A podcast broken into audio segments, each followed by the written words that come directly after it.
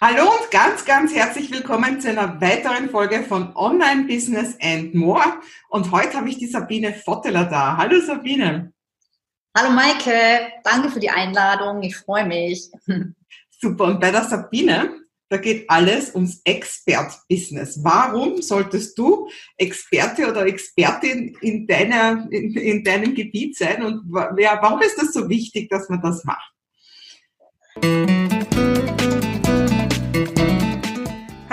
Mein Name ist Maike Hohenwarter und ich unterstütze dich bei deinem Online-Business-Aufbau und auch bei deiner Persönlichkeitsentfaltung. Denn das eine geht nicht ohne das andere. Und jetzt wünsche ich dir viel Spaß. Was wird uns heute die Sabine erklären? Sie macht Business, also sie ist Business Design Expertin. Das heißt, du hilfst Leuten, Businesses zu designen und ihre Expertise ganz rauszustellen, also in den Vordergrund zu stellen. Sehe ich das richtig so? Ja, genau, so ist es. Also ich äh, unterstütze Menschen, die sich selbstständig machen wollen, äh, Experten, mh, hm, sehr häufig Führungskräfte, also ich sag mal Leute, die schon so einiges in ihrem Leben gemacht und äh, äh, beruflich erlebt haben, auf der Basis von ihrer Expertise, also von dem, was sie schon mitbringen, von dem, was schon da ist, ein profitables Business aufzubauen. Das heißt, äh, tatsächlich ihr Wissen zu vermarkten und zu Geld zu machen, ja. Und auf der anderen Seite Online-Unternehmern oder auch Offline-Unternehmern ähm, sich als Experten zu positionieren, also auch zu schauen, was ist denn unsere spezifische Expertise und wie können wir Wissen vermitteln und damit unser Angebot noch mehrwertiger machen oder aber auch sogar einen, zusätzlichen Einkommensstrom damit aufzubauen mit Wissensangeboten, mit Wissensprodukten beispielsweise. Ja, das ist das, was ich mache. Und ich sage halt, ähm, im Prinzip ist es mit, also in, in, aus meiner Sicht in so gut wie allen Bereichen möglich, auch in allen Businesses, äh, zusätzlich so, ein Wissens, äh, so eine Wissensschiene aufzustellen. Ähm, jeder hat eine gewisse Expertise, jeder hat Erfahrungen in seinem Leben gemacht und jeder hat vor allem ganz persönliche Learnings gemacht mit denen er anderen wiederum helfen kann. Und ich sage immer, es besteht dann ja aus zwei, für mich aus zwei Elementen des Expertenbusiness. Das eine ist die, das, das, das Wissen, das Know-how, äh, also die Expertise und das andere ist aber auch die gelebte Erfahrung, also oder auch Story. Denn das ist das, was dich anders macht. Das ist äh, das, ähm, diese Erlebnisse sind das, was dir in bestimmte Situationen ganz besondere Einsichten gegeben haben. Und ähm, dadurch kannst du da einfach mehr Verständnis aufbringen, eine höhere Empathie für bestimmte Menschen in bestimmten Situationen entwickeln und ähm, ja, einfach besseres Verständnis und auch bessere Lösungen, weil du es halt selbst schon erlebt hast. Das ist was anderes, als wenn du irgendwas studiert oder aus einem Buch gelernt hast. Und ähm, ja, das ist das für mich, was, was das Expertenbusiness ausmacht, und diese Story ist dann zusätzlich, also diese Persönlichkeit, zusätzlich ein ganz wesentliches und ähm, tolles Instrument auch, um dich zu positionieren. Also das kann dein Alleinstellungsmerkmal sein und das kann außerdem wahnsinnig gut auch die Brücke zu deinen potenziellen Kunden schlagen. Also das heißt, das, wo du die emotional erwischen kannst, wenn du ihnen zeigen kannst und damit glaubhaft klar machen kannst, dass du ihre Situation einfach ganz genau einschätzen kannst, weil du vielleicht sogar selbst schon drin gesteckt hast. Das baut halt wirklich sehr, sehr schnell Vertrauen auf. Und das ist das Tolle an diesem, oder nicht nur das, es gibt noch viel mehr tolle Sachen am Thema Expertenbusiness. Und wenn wir dann halt äh, bei der Positionierung und beim Alleinstellungsmerkmal sind, dann sind wir auch gleich bei der Expertenpositionierung. Äh, und das bedeutet natürlich, ich muss diese Expertise auch irgendwie nach außen tragen. Ich muss, äh, ich muss sie sichtbar machen. Ich muss sie, ich muss sie zeigen, aber nicht nur zeigen, sondern dann auch tatsächlich ähm, unter Beweis stellen. Also die Erwartungen, die ich da wecke, dann auch entsprechend erfüllen. Ja, es ist ja, ähm, also ich glaube, dass das ja viele gar nicht so richtig verstehen, dass das jetzt eh schon recht schön einmal so umfasst, ja, was es heißt, ein Expertenbusiness zu haben. Ich erlebe dann oft, dass Leute halt glauben, sie müssen jetzt einfach irgendwie sagen, ich bin Experte für und damit habe ich ein Expertenbusiness. Also wie könnte ich das denn nennen? Wir haben uns ja kennengelernt vor auch schon wieder bald einem Jahr auf Femines, weil wir da beide gesprochen haben. Und ich habe dich ja eigentlich dann angesprochen, weil ich deinen Bühnenauftritt wirklich einfach, äh, der hat sich abgehoben von anderen. Und hast du doch einfach ein Schild hochgehalten und vielleicht magst du die Geschichte erzählen, weil ich finde die so passend auch. Ja. Ähm, warum, warum eben diese Expertenpositionierung? Magst du die kurz erzählen oder passt das jetzt nicht? Ähm, du meinst die, die, die, die Autobahn-Story? Genau, genau. weil ich finde, das führt das so gut vor Augen, ja, weil ich denke jetzt, manche sitzen vielleicht noch da und denken, ja, na, dann nenne ich mich halt Experte XY, aber es geht ja nicht ums Nennen, sondern ums dieses Expertise auch leben und gesehen zu werden dafür, ne? Genau, das war eine Story zur Sichtbarkeit eigentlich, genau. Und das war ist tatsächlich, das war nicht erfunden, das war tatsächlich so, ich habe äh, wenige Tage oder vielleicht eine Woche oder so ist mir das wirklich, äh, bevor der, der Kongress stattgefunden hat und ich diesen Vortrag gehalten habe, ist mir das tatsächlich passiert. Ich war mit meinem Partner irgendwo unterwegs, wir sind auf der Autobahn gefahren, recht schnell und ähm, dann äh, war ich kurz etwas irritiert, weil in der Ferne sah ich irgendjemanden am, am, am Straßenrand stehen, also auf der Autobahn. Und ich dachte mir noch, was ist denn da los? Äh, denkt man erstmal Unfall, aber war kein Auto zu sehen weit und breit. Und ich dachte mir, hallo, was, was ist denn da? Und dann sind wir näher gekommen und dann, zack, waren wir vorbei. Und äh, dann habe ich meinen Partner angeguckt und gesagt, du was? Das war eine Tramperin, die hat hier getrennt. Und ähm, und dann sagte er, ja, okay, wo, wo will die denn hin? Ich sage, ich habe keine Ahnung, weil du, du, da waren wir jetzt echt zu schnell. Ich habe da genau hingeguckt, weil ich mich interessiert hat, was macht dieser Mensch da, dieses Mädel da am Straßenbahn. Und die hatte ein Schild hochgehalten, aber das hat man überhaupt nicht lesen können. Also das heißt, und da habe ich mir halt gedacht, Mensch, das ist eigentlich wie bei vielen Unternehmern. Äh, die stehen irgendwo und halten ihr Schild in die Landschaft, aber äh, das kann keiner lesen, weil sie sich halt nicht Gedanken darüber gemacht haben, in welcher Situation sind denn diejenigen, die es eigentlich lesen sollen. Also ich kann natürlich jetzt nicht an der Autobahn stehen und das Schild äh, in, keine Ahnung, zwölf Punkt Schriftgröße hochhalten und hoffen, dass irgendjemand checkt, wo ich hin will. Weil, weil ich halt einfach ja, auf der Autobahn schnell fahre und dann brauche ich halt vielleicht größere Schilder oder generell andere Maßnahmen, ja. Und das mehr Schilder und, und Wiedererkennungswert. Nein, also ich finde das, ich finde das wirklich, das passt so gut, ja, also auch mit dem zu schnell fahren, mit dem zu klein schreiben. Das, das, ich finde, das trifft den Nagel so auf den Kopf. Ich habe das damals so cool gefunden, ja. eine Geschichte, weil es so, weil es so sich übertragen lässt eben auf die meisten Unternehmer, wie ja. die Positionierung und natürlich auch Sichtbarkeit betreiben, ja. Ja, und dann ist halt bei der Positionierung auch ähm, ganz, also ich glaube, die, größte Herausforderung überhaupt generell, die mir immer begegnet, das ist das Thema, was heute so schön betitelt wird, immer mit FOMO, also die Fear of Missing Out. Ja, man hat einfach Angst, irgendwas zu verpassen, wenn man sich einschränkt oder wenn man sich beschränkt. Wenn man also die Zielgruppe spitz definiert, das Angebot spitz definiert, ähm, ähm, die Social-Media-Kanäle beispielsweise ähm, ähm, auswählt und nicht überall gleichzeitig ist ähm, und so weiter und so fort. Die meisten haben da einfach, äh, die, die können sich das nicht vorstellen. Die haben einfach Angst, sich einzuschränken, weil sie glauben, sie verlieren damit. Und es ist ja das Gegenteil der Fall.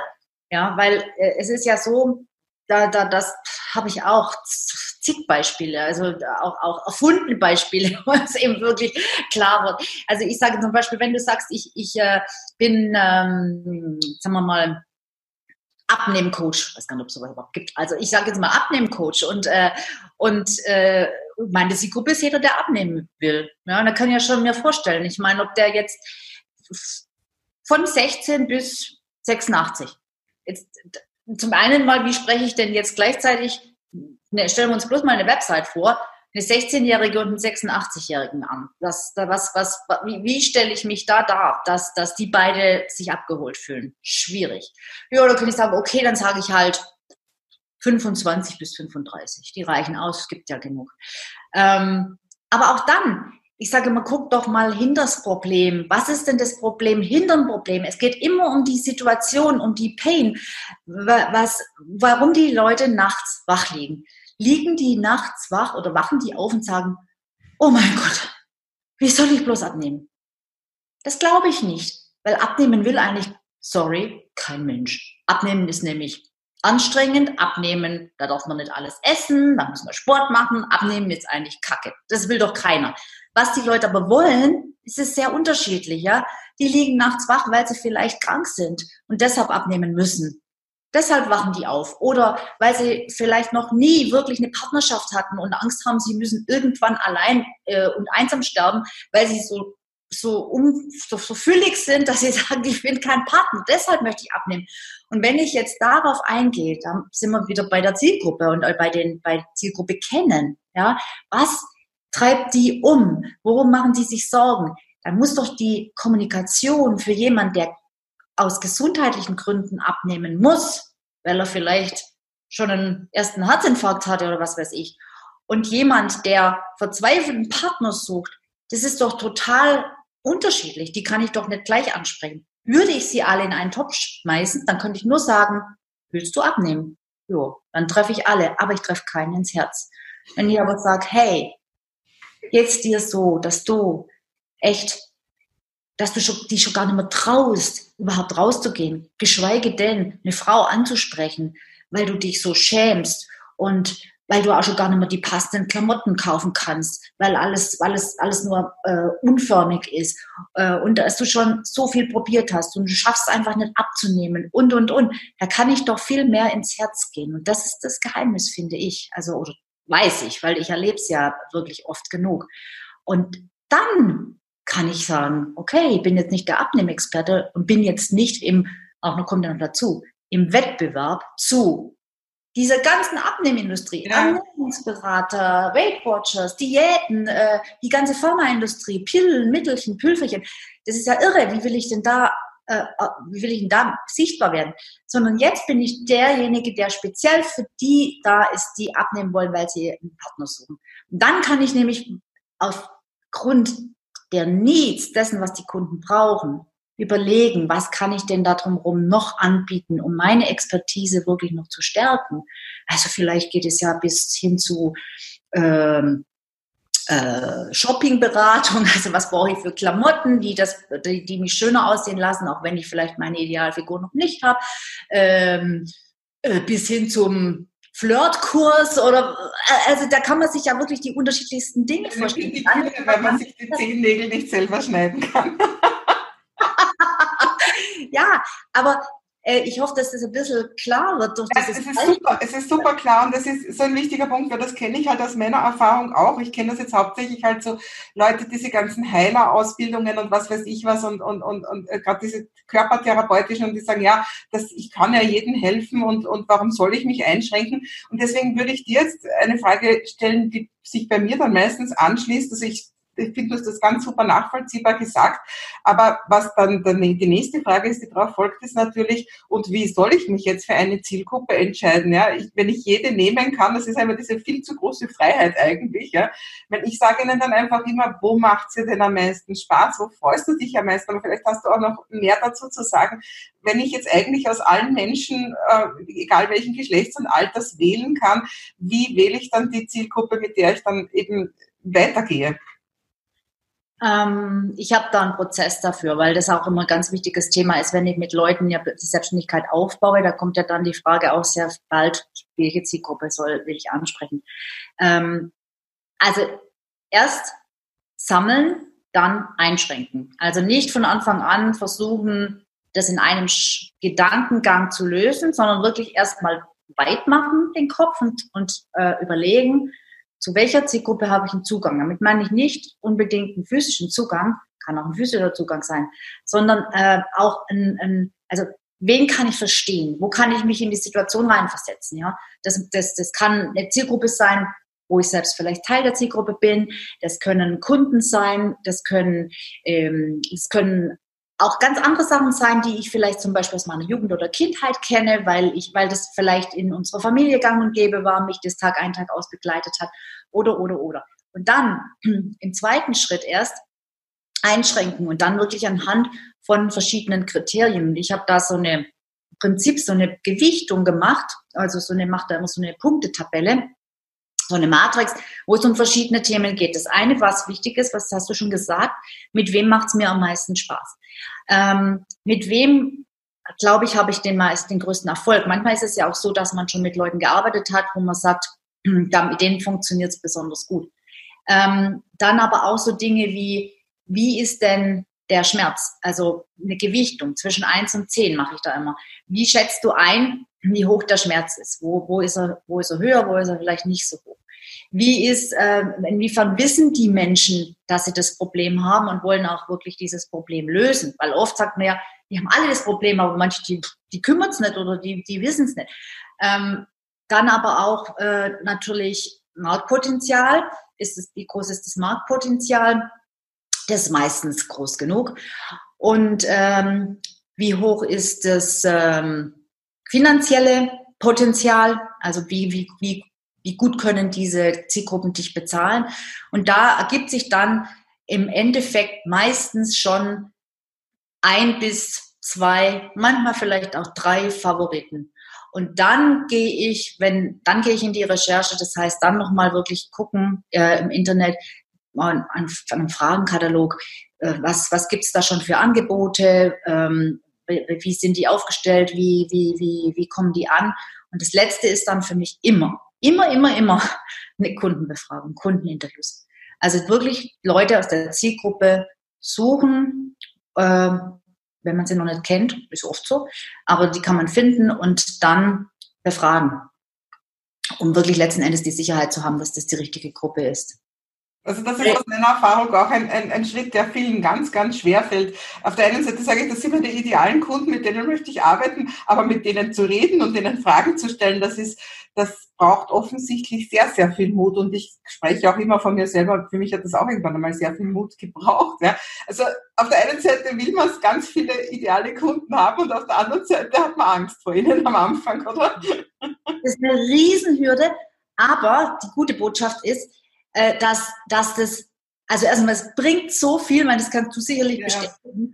Und äh, ich, die, die Leute, also ich habe da wirklich manchmal Kunden, die stellen sich an wie Entschuldigung, der Hund beim Scheißen oder wie man das sagt, aber äh, oder die Kuh, wenn es blitzt. Also wirklich, aber wenn sie es dann endlich geschafft haben, weil ich sie nicht auslasse, dann hinterher sagen sie, ah, ich bin dir so dankbar, dass du mich dazu gezwungen hast, weil das war so toll und die Leute, die erzählen dir alles, ist unglaublich und oft ergeben sich dann da sogar auch schon erste Aufträge. Ne? Ich sage immer, nicht verkaufen, das ist verboten in diesen Gesprächen. Die sollen nicht verkaufen in diesen Gesprächen. Aber oft ist halt so, dass sich da so ein guter Kontakt entwickelt, dass die Leute dann sagen, Mensch, aber wenn du dann so weit bist, ähm, da sollten wir uns echt nochmal unterhalten. Ja? Und die, das ist einfach unglaublich wertvoll. Du kannst, da, da kannst du in der Zeit viele Bücher lesen ähm, und hast nicht so viel Input und so viel, äh, so viel neue Insights und Inspirationen auch, wie wenn du mal mit ein paar Kunden telefoniert hast. Also ja, kann ich total unterstreichen. Ja. ja. Ja, super.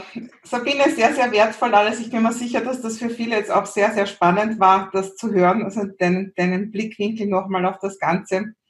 Ja, schön, schön, dass du dir die Zeit genommen hast. Dann, wenn ich das noch hinzufügen darf, weil ich, mein Herz schlägt einfach für diese Expertenbusinesses, äh, dass das natürlich auch wirklich ein tolles Modell ist, um zu starten, weil es äh, echt es braucht halt fast kein Invest. Es braucht im Prinzip äh, dein, dein, dein Hirn und ein, ein, ein Rechner. Und ähm, du bist schnell am Markt. Ja. Also wenn du dir mal über die grundsätzlichen Dinge klar geworden bist, was ich immer empfehle vorher zu tun, also gerade die Positionierung, weil sonst geht auch das Marketing nach hinten los, weil da funktioniert es halt einfach nicht, wenn da, wenn es nicht klar ist, wer ist die Zielgruppe beispielsweise. Und ähm, ähm, auch dann kannst du sehr schnell, also es ist echt eine kurze Time to Market, bist echt schnell draußen mit, den, mit dem ersten Angebot, kannst am Anfang ja einfach irgendeine Form von Beratung anbieten, also Wissensvermittlung in Form von Beratung und dann daraus ähm, beispielsweise solche Online-Kurse, wie du sie machst, ähm, ableiten.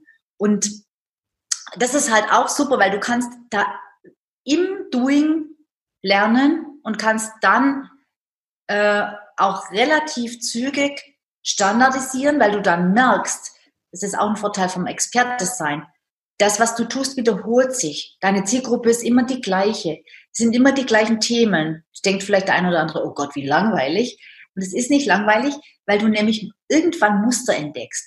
Du, ja. du merkst auf einmal, ui, also du hast auf einmal Erkenntnisse, die du sogar noch nicht mal in einem Buch gelesen hast und denkst, oh wow, das habe ich jetzt gerade erfunden. Das ist, weil du merkst, du, du erkennst und lernst und wirst immer tiefer und immer spezifischer. Und das ist was, was finde ich total genial ist und total Spaß macht. Und ähm, ja, und, und dadurch wirst du halt dann auch immer besser und kannst dann auch irgendwann standardisieren, weil du nämlich siehst, okay, das oder jenes ist immer gleich. Das, das läuft im Grund immer gleich ab. Das brauche ich nicht für jeden einzeln machen. Da kann ich jetzt einen Kurs draus machen. Da kann ich sogar einen Online-Kurs draus machen und so weiter. Also kannst, ist es eben auch ein Modell, ein Businessmodell, was ähm, sich eignet für mindestens eine teilweise Skalierung, also, also äh, Automatisierung und dann Skalierbarkeit. Das heißt, du kannst aufhören, deine Zeit gegen Geld zu tauschen. Das finde ich halt auch immer wichtig. Gerade auch bei den Leuten, mit denen ich arbeite, die habe ich ja eingangs erwähnt, sind, kommen oft aus einer Führungsrolle oder so und sind genau an dem Punkt, wo sie sagen, es muss auch noch was anderes geben als arbeiten. Und ähm, da macht es aber keinen Sinn, jetzt als Freelancer äh, oder Interimsmanager loszuziehen, finde ich, weil dann sind sie halt wieder im Hamsterrad. Sie haben zwar dann keinen Chef mehr, aber einen Kunden, ja. wo sie auf der Matte stehen müssen. Ne? Ja. ja, das schließt auch jetzt den Kreis schön, finde ich, weil letztendlich eben genau dieses Spezialwissen, das du hast, deswegen bist du ja Spezialist, deswegen bist du ja Experte, deswegen hat ja ein Experte eine höhere Autorität und letztendlich natürlich auch einen höheren Stundensatz. Ja. Einfach weil du auf einem ganz bestimmten Spitzenmarkt einfach ein Wissen hast wie kein zweiter oder wie zumindest nicht viele. Ja. Ja. Deine eigene Methode letztendlich immer, ne? Ja, ja, ja, klar, genau. Deine eigene Methode entwickelst du dann. Ja. Und äh, das ist dann das, was dich äh, outstanding macht und was dich dann auch, äh, wann immer du diesen Podcast nun auch veröffentlichst, aber doch letzten Endes einigermaßen ähm, ja, vielleicht nicht immun, aber doch zumindest äh, unabhängiger von Krisen macht. Krisenfest, genau, ja. Ja. Ja, ich glaube, es wird eine Zeit nach Corona geben, aber wir werden uns alle daran erinnern, was du jetzt gemeint hast. Auch wenn wir es in fünf Jahren sieht. ja, Sabine, super. Vielen Dank für deinen sehr, sehr wertvollen Input. Ich danke dir, es hat mir total Spaß gemacht. Und äh, ja, danke fürs Interview. Sehr gerne. Tschüss. Ciao.